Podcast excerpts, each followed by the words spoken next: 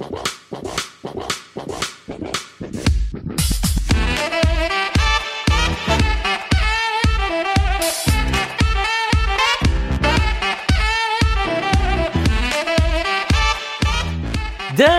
Pig is Oi, amigos! Sejam bem-vindos a mais um podcast do On The Clock. Eu sou o Felipe Vieira e hoje estou com...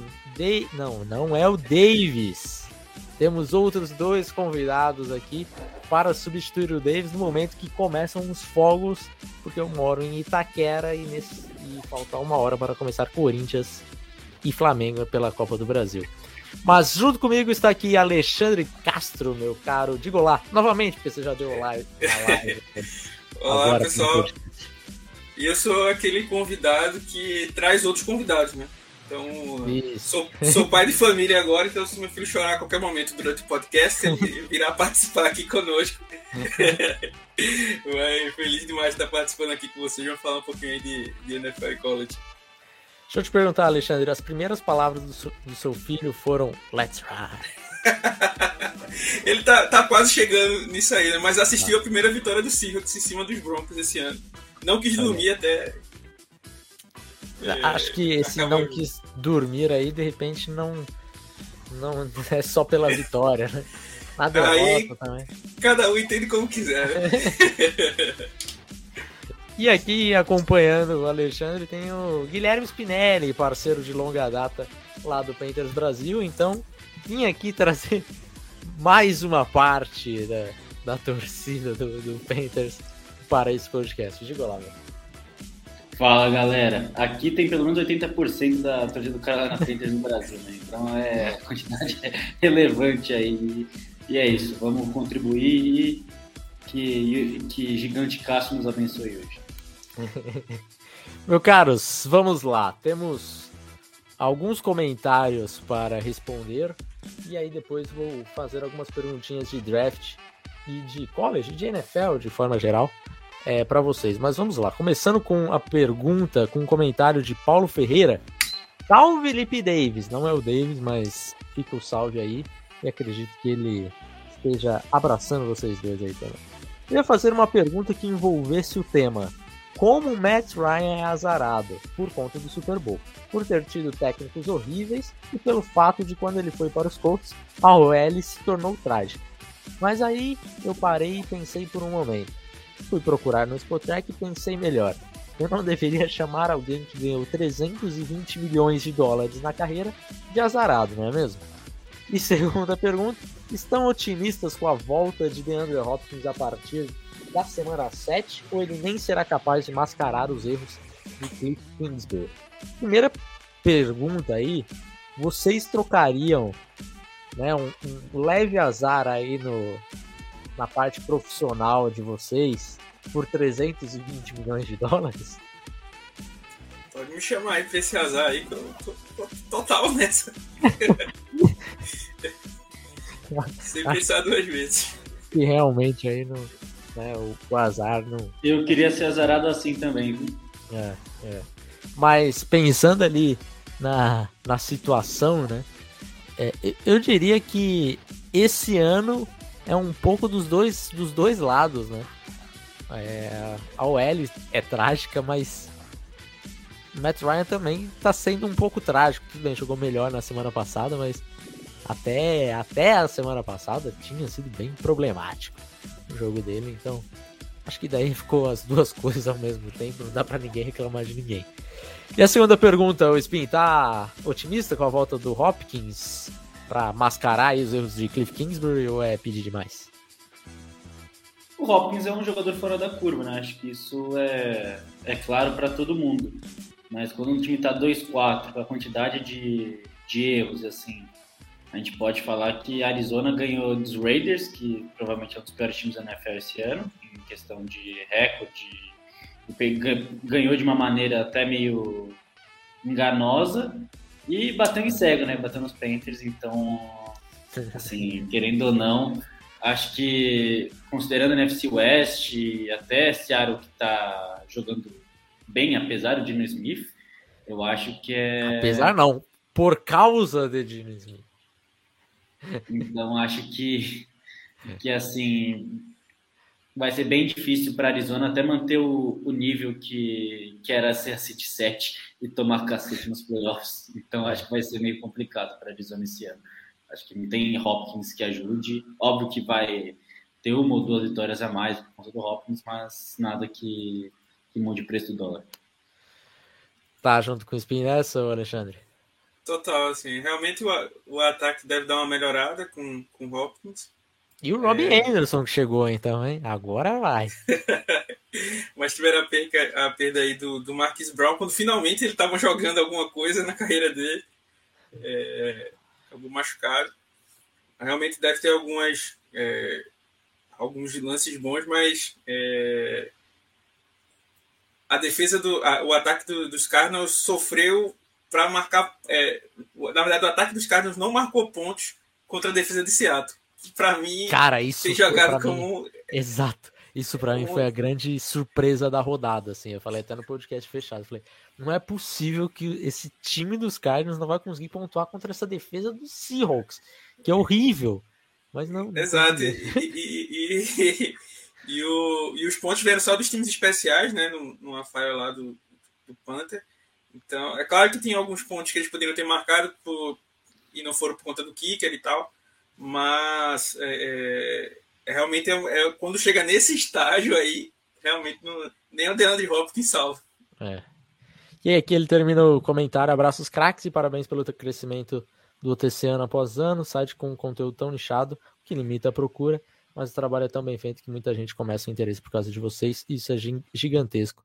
Muito obrigado, Paulo Ferreira não só a gente, como esses rapazes que estão aqui têm, têm mu muita culpa no cartório por esse crescimento aí e por essa é, espalhar a palavra de draft e, e tudo mais. Tamo junto.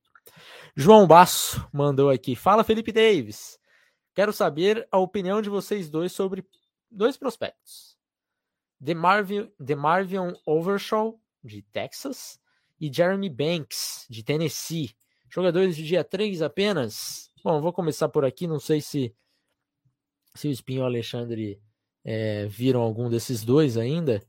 É, o, o Overshawn, eu acho um linebacker que me interessa mais. Acho que ele tem um potencial aí para, de repente, virar uma terceira rodada, alguma coisa nesse sentido. De repente, se, se continuar jogando, porque eu acho que ele tem jogado bem, é, virar, de repente, até segunda rodada é um cara com atleticismo muito bom, é, tem um 6'4 de altura, 225 libras, então tem um, um tamanho que, que vai dar um, uma empolgada em alguns GMs. É, e é um cara que tem melhorado em alguns aspectos que eu era um pouco crítico assim com ele, né? Tacliano, acho que ele tem, tem jogado melhor. Até cobertura, que eu acho que é o maior problema dele, mas acho que ele teve alguns jogos interessantes assim nessa, nessa temporada, alguns momentos que você vê alguns flashes que dá para dá para empolgar e de repente gastar um pouquinho mais do que ele é agora, pensando um pouquinho mais no potencial.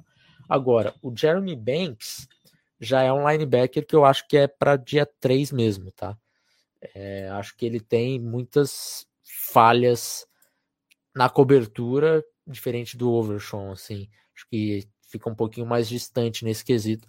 Aí eu não sei se na, no jogo terrestre ele é tão bom assim para me fazer é, diminuir a importância da, da cobertura aérea. Inclusive, o jogo contra Alabama ele sofreu na mão de Bryce Young. Mas algum de vocês dois viram algum desses jogadores? O Overshawn é um cara que eu acompanhei no ano passado. Né? Existia uma pequena chance dele se declarar ano passado. É. É, então já tinha dado um pouco de olhada nele. É, não tinha ficado ele melhorou, tão É, ele é, melhorou muito do ano passado. Por isso não tinha ficado tão feliz assim. Era um cara que tinha muita capacidade atlética, mas ficava meio que parado nisso. Esse é. ano tem jogado muito melhor. É, inclusive porque o front do, de, de Texas também tem jogado melhor. Então também tem ajudado os, os linebackers no, no, jogo corrido. É, então, assim, é um, é um, cara que eu realmente acho que vai deve ir bem no combine. Então, eu, esse aí eu acho que deve é. ficar no dia 2 ali, sendo escolhido pelo dia 2. é, diferente do Banks. O Banks eu acho que já é um cara mais pro final do, do, do, do draft mesmo. Spin? Tá junto com a gente nessa? Eu vou com o meu amigo Alexandre aí. Pô, é, é realmente o Overshawn, eu acho que é um jogador que vai testar bem, um jogador muito atlético. E. Número 10 pro punch. Vazou aí.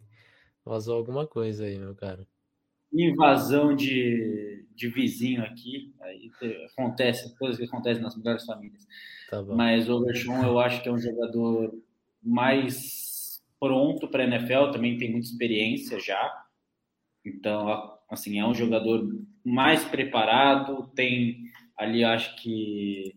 E essa experiência acho que vai contar muito para algumas equipes que gostam de linebackers, que tem tempo de college, né? Então, uhum. acho que vai, vai contar para se ele até ele pode até cair numa ali se um time se apaixonar por ele, que pode acontecer numa segunda rodada. Então, acho que tem essa na minha cabeça, eu acho que é uma possibilidade real aí dele ser uma escolha de dia 2. O Banks, eu já acredito que que tem alguns traits bons, mas falta ali muita coisa para ele ser uma escolha de dia 2.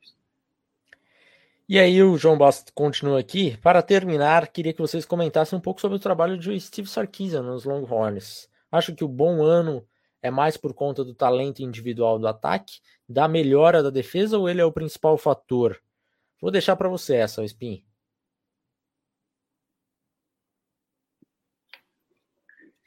Não sei, hein? Acho que. De tudo, né? Porque assim, a, a defesa melhorou muito é, em, em, talento, é absurdo. Eu acho que é um time mais bem treinado, né? Muito bem treinado. É, então eu acho que é a junção de tudo isso daí, cara. E tem um fator importante também que agora Texas tem um quarterback lançando a bola. Fazia tempo que não tinha. É, assim, é um time muito bem treinado. O Coach Sarkisian é um treinador muito bom. Não é por acaso que Texas tacou alguns caminhões de dinheiro nele para ele vir treinar.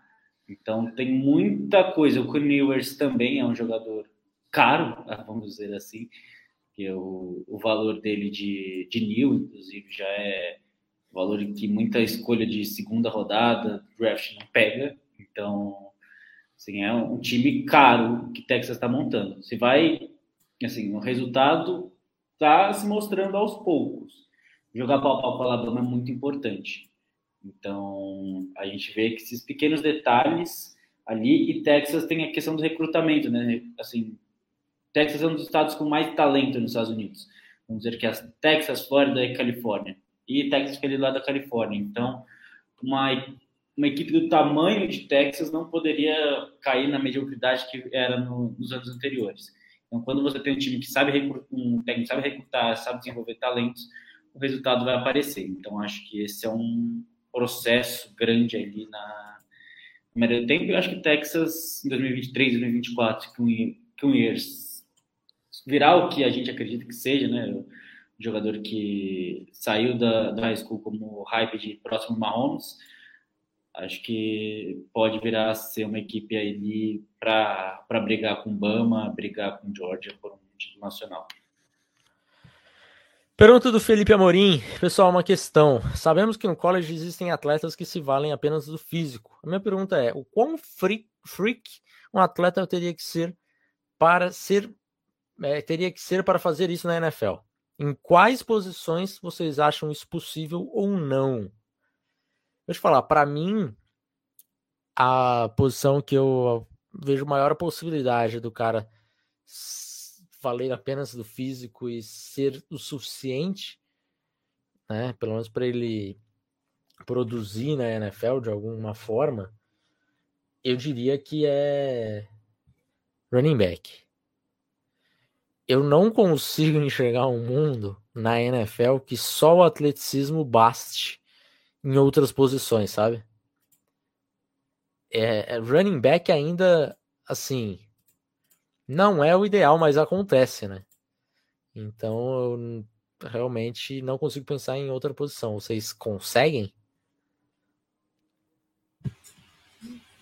Eu acho que na, uhum. na, na verdade ser, é difícil para qualquer posição, né? Como você é, falou sim. aí. Porque também tem a questão da. É, é, o running back pode ser o mais rápido possível, mas não tem uma boa visão, e isso aí acaba atrapalhando. Não adianta nada esse atleticismo. Como o wide receiver pode ser o cara mais rápido do mundo, e se ele não souber achar os espaços entre as zonas, é, é enxergar a defesa também não, não vai ajudar. Então, é, é realmente o que ele falou aí no começo do comentário. O cara pode ser um freak e é, chama muita atenção no college, mas quando a, a competição aumenta, é, é, fica difícil se valer só do, do físico. Nós temos alguns. Tem uma polêmica aqui. Diga, é polêmica, estamos aqui para isso. Eu consigo ver um mundo onde um cara consegue ser freak o suficiente para jogar de defensive end na NFL. Eu acho que Assim, se for um, um, um, especialista de pass rush, ele vai produzir tá. números. Ele, se ele, e acho que atleticismo conta muito nessas horas. Então, no final, isso vai influenciar. Mas assim. Terceiro para 17, fala, meu amigo, só, só corre até aquele fulano e derruba aquele fulano. Vai para frente, anda para frente, pega o carinha ali que fica com a bola. É isso. Tem caras na é. que queriam fazer isso. Mas mais do que isso, difícil para para alguma posição. Acho que realmente precisa ser trabalhado alguma coisa. É, a gente tem vários casos de ah, o freak que saiu do rugby é o cara que quebrou o combine. Às vezes nem o combine, né? Porque alguns desses caras nem passam por combine. A maioria desses caras não passam por combine. Mas ah, teve lá o, o um teste, um Pro Day que ele participou. Pô, correu 4-3 pesando 290 libras. Você fala, pô, esse cara aí, cara não faz nem practice squad. O chileno agora, que, que era Tyrande também, é, pelo, do, dos Commanders, agora foi pro practice squad dos Bears. Os números dele, assim, de, de, de teste era coisa absurda, assim, de Tyrande quebrar recorde de tudo. E o cara nem, a gente nem viu em campo, então é complicado, cara, é complicado. O próprio Duzão, né, o Duzão, atleticamente falando, quando teve os testes ali, é, os testes foram espetaculares, e a gente não viu ele em campo também, mas que passou aí dois anos no practice squad, não, a gente não conseguiu enxergar. Então, é complicado. E fechando os comentários, Augusto, fala meus queridos, espero que ambos estejam bem. O, Davis deve estar passando mal do coração agora, que daqui a pouco começa o jogo, mas estamos bem. Pergunta da vez: contra os Packers, os recebedores dos Jets que não conseguiram separação ou o Zach Wilson que está indo mal para cacete mesmo? Abraço e forte, obrigado e forte abraço. É, o, o, a pergunta do Augusto veio antes do podcast Pro, né, exclusivo para assinantes ir ao ar. Então imagino que ele já tem a resposta dele nesse momento, porque o jogo do Zach Wilson foi tenebroso, horroroso, muito, muito ruim. Então acho que nesse momento coloco bem mais a culpa aí no Zach Wilson, apesar da vitória de 27 a 10 aí, mas pouco se passou pelas mãos de Zach Wilson. Gente, vamos lá. Vamos acelerar, porque senão o Spinelli também fica bravo comigo, porque ele tem um joguinho aí para assistir. É, eu quero fazer um bate-bola aí com vocês, falando um pouquinho dessa, perguntando dessa classe e de alguns prospectos dessa classe, um pouquinho de NFL também. Para começar, Alexandre, me manda um nome que você acha que é superestimado de prospecto da, do draft de 2023. Isso aí eu falo com tranquilidade, talvez esteja no, no mais fácil de, de, de colocar é o, na minha visão, é o Anthony Richardson, o quarterback de Flórida. Uh, claro que existe uma chance dele voltar para mais um ano, mas é, beleza, eu até entendo o hype que se cria antes da temporada começar. Então, ah, o cara é muito atlético, o cara fazia tal coisa. Beleza, eu até entendo um pouco. Mas é, passou as quatro primeiras semanas, ele tinha mais interceptações do que touchdowns, do que passes é, é, do que touchdowns marcados, né? É, já vinha da carreira assim. Então é um cara que tem muitas ferramentas físicas, é um, um monstro correndo com a bola, e aí depois a defesa facilita, né? Como foi a de LSU naquele touchdown absurdo correndo com a bola. É, é, é, claro que ele vai fazer coisas boas. Inclusive, para mim, é, é, esse jogo, nesse jogo contra a LSU, ele é, jogou bem melhor é, de forma completa, né? Como quarterback, conseguiu fazer atacar zonas diferentes do campo, coisa que ele era muito fechado. Tem um braço muito forte. É aquela coisa, ah, tal quarterback tem um braço muito forte. É, esse aí nem sempre é, o, é o, um ponto positivo, né? Eu acho que o Anthony Richardson meio que prova isso, porque às vezes ele manda uma, uma bomba na, na, na para os jogadores se virarem para pegar essa bola.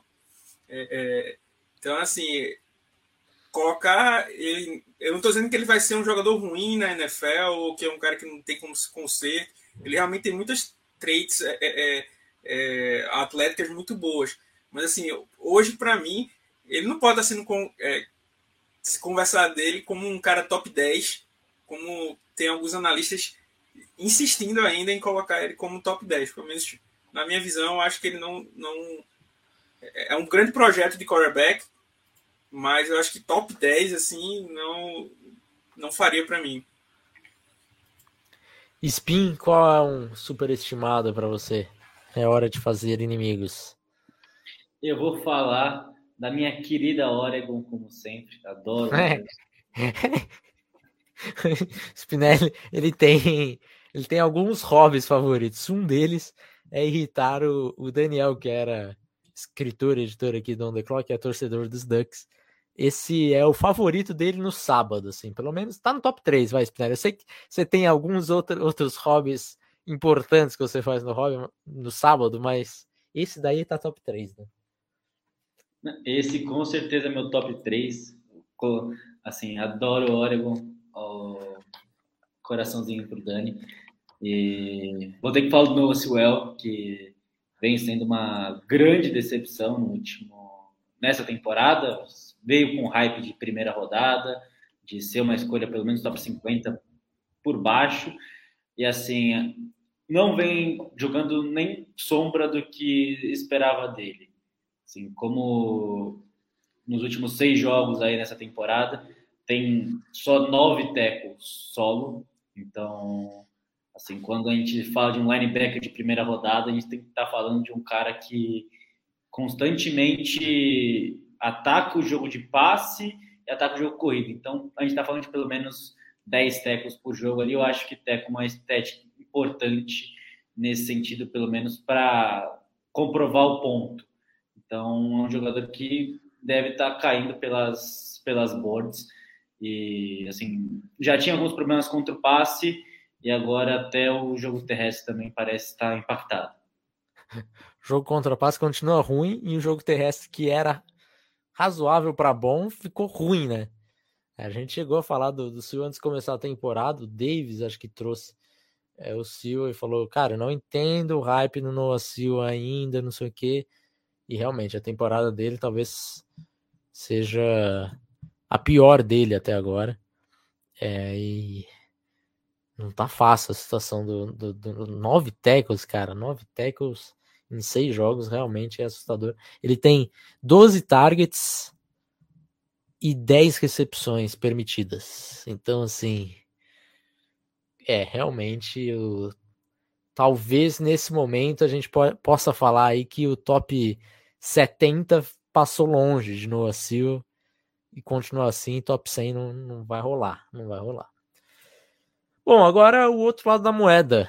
Me diga um, um nome subestimado para o draft de 2023, Alexandre. É, sim, um, um, que era o meu fácil, né? Era o meu queridíssimo Randall Hooker, quarterback, mas que já ganhou um hypezinho agora, então ficou de fora aí do, do subestimado. É. E aí eu vou com, com o KJ Henry, defensive end de Clemson. É, acho que sempre que se fala da defesa de Clemson, dos bons jogadores que tem lá, é, você se lembra do Brian Breeze, Miles Murphy, Trent Simpson, é, lembra até do Tyler Davis e não lembra do, do é, do Henry do, do Henry. Né? Então, é um jogador que tem é, os mesmos números de pressão é, é, do Murphy, tá entre os melhores pressionando o quarterback, número de pressão em geral. Então, assim, é um cara que produz muito nos bastidores, né? Então, assim, tem tanta gente de destaque ali, né? É, por exemplo, como tinha falado, né? O Brian Breeze, Trent Simpson e o Miles Murphy são caras que, por vezes, a gente vê ali top, é, sendo colocados como escolha do top 15, é, top 10 do, do, draft. E ali o KJ Henry vai fazendo o trabalho dele ali por trás das cortinas para ajudar esses caras também, em alguns pontos, é, é fazendo até melhor, vamos dizer assim, é, ajudando até mais a defesa de Clemson como um todo. Então, é um jogador acho que vale bastante a pena ficar, ficar de olho nele. O nosso senior é, Caden Henry tem, acho que tem sido a melhor temporada dele até agora. Spin, me diga o seu subestimado. Eu, assim, a gente falou do Caden Henry, eu vou ter que falar do, do Brian Breeze. Eu acho que assim, não é um jogador que é subestimado, é assim, questão de estoque, mas assim, eu vejo ele nessa segunda metade da temporada indo para o Combine com assim, com a, com a escada pronta para ele subir. Eu acho que ele tem todos os traits físicos, o tape dele é bom e, cara, para mim ele vai ser assim um jogador de impacto imediato na NFL. Então vai, vai ser um jogador muito fora da curva. É, assim, então da, daqui para cá, eu acho que hoje ele tem, hoje ele é uma escolha top 20 meio certa. Eu acho que até fevereiro, março, ele vai estar tá ali na conversa para o top 10 e dependendo de como for os testes dele, as conversas dele, eu acho que ele tem um caminho aí possível para o top 5. Tá aí, palavras para o torcedor do, de Clemson não reclamar, né, de, do On The Clock, porque dois subestimados aqui é...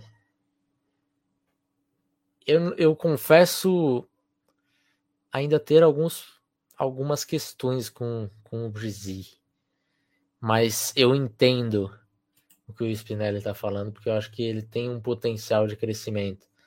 Mas veremos, veremos se realmente vai, vai por esse caminho aí que, que o Spin falou. Vamos lá, então. É, eu tinha separado duas perguntinhas aqui, mas como são de NFL, vou deixar para o final. Vamos para um bate-bola, jogo rápido. Papum. Alexandre, Bryce Young ou CJ Stroud? Uh, Bryce Young. Spin? CJ Stroud. Nindigba ou Keishon Butte? Butê. Butê. Spin? Indigma. Pô, vocês combinaram que é diferente? Qual a melhor posição do draft de 2023?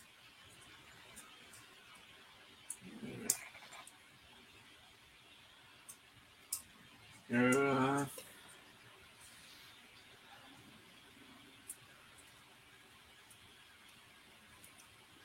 Pulou, pulou, eu pego, eu pego. Vai, vai, Spin. Running back. Running back, eu tô com você também, Spin. É, vou, vou vai nessa, nessa aí também. Vai nessa também? Tá bom. Agora uma pergunta para encerrar de NFL. Alexandre, diga do fundo. É, essa pergunta aqui já, já quebrou minhas pernas, porque já ficou. tá bem claro que, qual que é o sentimento dele com a, a frase que tá aqui embaixo no nome dele. Mas vou fazer a pergunta do mesmo jeito. Me diga do fundo do seu coração o que você tem achado da temporada de Dino Smith e a do Russell Wilson. O que você acha do futuro desses dois jogadores e o que você tem sentido no seu coração em ver esses dois jogadores jogando? Eu acho que o torcedor do Seattle está bastante feliz com a troca, né? é, eu não acredito muito nessas coisas, não, mas parece até que colocaram um Aruco Baca aí no, no Russell Wilson, porque só, só isso aí que explica. É, é, a gente sabe que quando o quarterback vai para um sistema novo, é, claro que tem questão de adaptação. O Nathaniel Hackett é um está no primeiro ano dele como head coach, é, então também tem a adaptação dele. Mas assim, Russell Wilson é um, era sempre colocado como quarterback de elite em todos os, nos anos dele, né? É, segundo ele mesmo, né? É, ele tem participação ativa no desenho do ataque. Então, é, o, o, time dos Broncos também tem boas, é, tem boas peças de, no, no, ataque. Né? Realmente faltava um quarterback ali para comandar esse time. Então, assim, é meio inexplicável esse, esse começo de, de, de ano tão ruim. Assim, o que não é. é o que não é, treza, né? É, três. Fico triste com a notícia dessa, né? aquele, aquele memezinho. É, o que não é inexplicável é o que alguns torcedores dos Broncos têm sentido. Tipo, ah, o Russell Wilson prende demais a bola para passar em profundidade. Cara, você nunca assistiu o tape do, do seu quarterback, não, porque é isso que ele fez a carreira toda. Só que ele era um. É, é muitas vezes deu certo, ele salvava jogos assim. Só que tem, tem vezes que, que a defesa vai conseguindo fazer seus ajustes. E aí também é, parece que a questão física foi pegou, né? Ele veio do, da lesão no, na mão no ano passado, teve uma lesão no ombro, agora já teve uma lesão na perna. Então, assim, parece que o físico dele também vem, vem apontando. Então, para mim é surpreendente. É feliz porque agora tem uma, no momento tem uma pick set, né, do draft. Sim. É, mas é, é, realmente surpreendente. E, só que mais surpreendente do que isso é o Gene Smith. Uh, eu não tinha muita fé no Shane Waldron, o corredor ofensivo do Seahawks. É, uma coisa que eu brinco assim, às vezes quando você tem um quarterback muito bom, a vida do corredor ofensivo é mais fácil, né? Porque você a jogada fica desenhada ali, dá errado, o quarterback improvisa e faz uma jogada sensacional e às vezes salva é, a carreira de muita gente, né? Alô, Matt LaFleur. É, mas é, é, o, o Shane Waldron não tinha tanta essa fé nele e ele realmente desenhou um jogo para um quarterback que não era titular desde 2013, que para mim não ia estar nem na liga se não fosse no Seahawks. É, assim, até para um lugar de, de, de, backup seria difícil. E aí o, o, o Shane Waldron realmente conseguiu construir um, um plano de jogo com passes curtos, com o Dino Smith lançando a bola muito rápido. É, é, para sem forçar o, muito o jogo, né? É, então acabou encaixando e foi, para mim, realmente foi surpreendente. É, como eu disse, pela questão do Waldron, pelo que a gente viu no, na Precision, a gente sabe que Precision não é parâmetro de nada, mas lhe dá uma certa noção, né? E assim, os jogos da Precision ofensivamente dos Seahawks foram muito ruins, né? É, e tanto que o próprio Smith não estava certo, né, para ser o quarterback, né? Ele ganhou a disputa ali no, no training camp, na, na preseason. Então, assim, realmente foi tá sendo surpreendente aí. E até a jeito... semana passada o Pete Carroll ainda falou: ah, o Geno Smith tem que tomar cuidado, porque o Drew Locke está nos calcanhares de Geno Smith. Falei, é, ele, ele, ele, começou, ele terminou a, a, o, a, o training camp, né, falando que o Seahawks tinha dois quarterbacks, um, né? Então, se, se os Broncos quiser, tiverem precisando de quarterback aí, podem trocar pelo Drew Locke, pegar de volta aí, mandar algumas algum, sei lá, o Patrick Surtem aí para na brodagem é, a gente isso, fazer isso. essa, ah, essa, essa troca. Mas realmente é surpreendente e assim, é, é... para o torcedor é claro que não dá para sonhar com playoffs, mas não é... dá, não dá, cara. Mas é isso que eu ia dizer agora assim. É, mas é isso que eu ia dizer, a NFC tá tão bagunçada que, que assim, pegar aquela última posição de, de playoffs às vezes até dá. Tanto que o Seahawks hoje está empatado com os Rams e os 49ers, que para mim tem. É claro que os 49ers tem a questão do, da chuva de lesões que todo ano tem, né? Mas assim, são times que, para mim, no papel, são muito melhores do que os Seahawks. Sim. Né? E hoje eles estão empatados aí. Então, realmente, para mim, é bem surpreendente esse começo de ano. Tanto que é, é, o Seahawks está 3-3, né? Mas não está 3-3 por conta do ataque. Para mim, é, o time poderia estar é. tá 5-1 se, tivesse uma, se o Seahawks tivesse uma defesa ruim, tivesse uma defesa Sim. ruim, só, só ruim, só ruim, daria 5-1. Porque é. não teria perdido para Falcons e para Saints. Então, assim, não foi por conta do ataque que o Seahawks perdeu esses. Realmente, o jogo contra os 49ers eles foram dominados pela defesa muito forte, mas os outros jogos não passou pelo ataque é, é, é a, a derrota. Então, o Pete Carroll nunca errou? É, é fogo, eu passei a precisão inteira xingando o Carroll, mudei o nick pra Fire. Eu, eu sou maldoso com você. Mas assim, eu, eu realmente sou. É, eu, eu tenho essa, essa crítica ao Carroll, mas é, é um cara muito vitorioso no Seahawks, né? Sempre digo, colocou o Seahawks na, na, no mapa, vamos dizer assim. Tem, tem, tem muito mais vitórias com ele do que no resto da história, idas ao playoff do que, do que no resto da história. Mas assim, é, ele parecia estar vivendo aquilo que o Batman fala, né? Viveu demais para ou morre como herói ou vive demais para se tornar um vilão. Uhum. Mas ele acabou ganhando um pouco de gás aí, porque todos os jogadores aí se juntaram aí para falar mal do Russell Wilson. Teve a vitória contra os Broncos. Né? Então todo esse, essa, esse ambiente aí acabou ajudando aí o, o, o Pete Carroll.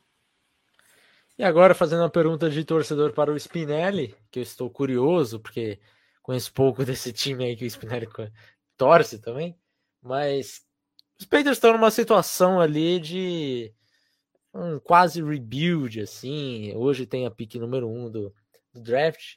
Vou torcer por você, tá, Spinelli? Que continue assim. Tenho nenhum interesse nisso, mas vou, vou torcer por você. Eu gosto muito de você, que continue com a pick número um. Mas a pergunta que eu faço é: tá em rebuild, não tá? Quem que você colocaria no trade block dos Panthers hoje?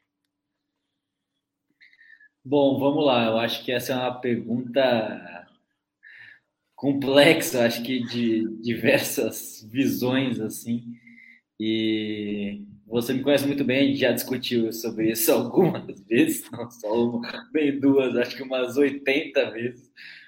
É, eu não acho que os Panthers estão tão longe de competir assim, no lado do ponto de vista defensivo da bola. Não acho que os Panthers tenham um um super time, mas olhando a NFC hoje, os Panthers não estão muito longe de ser um time competitivo.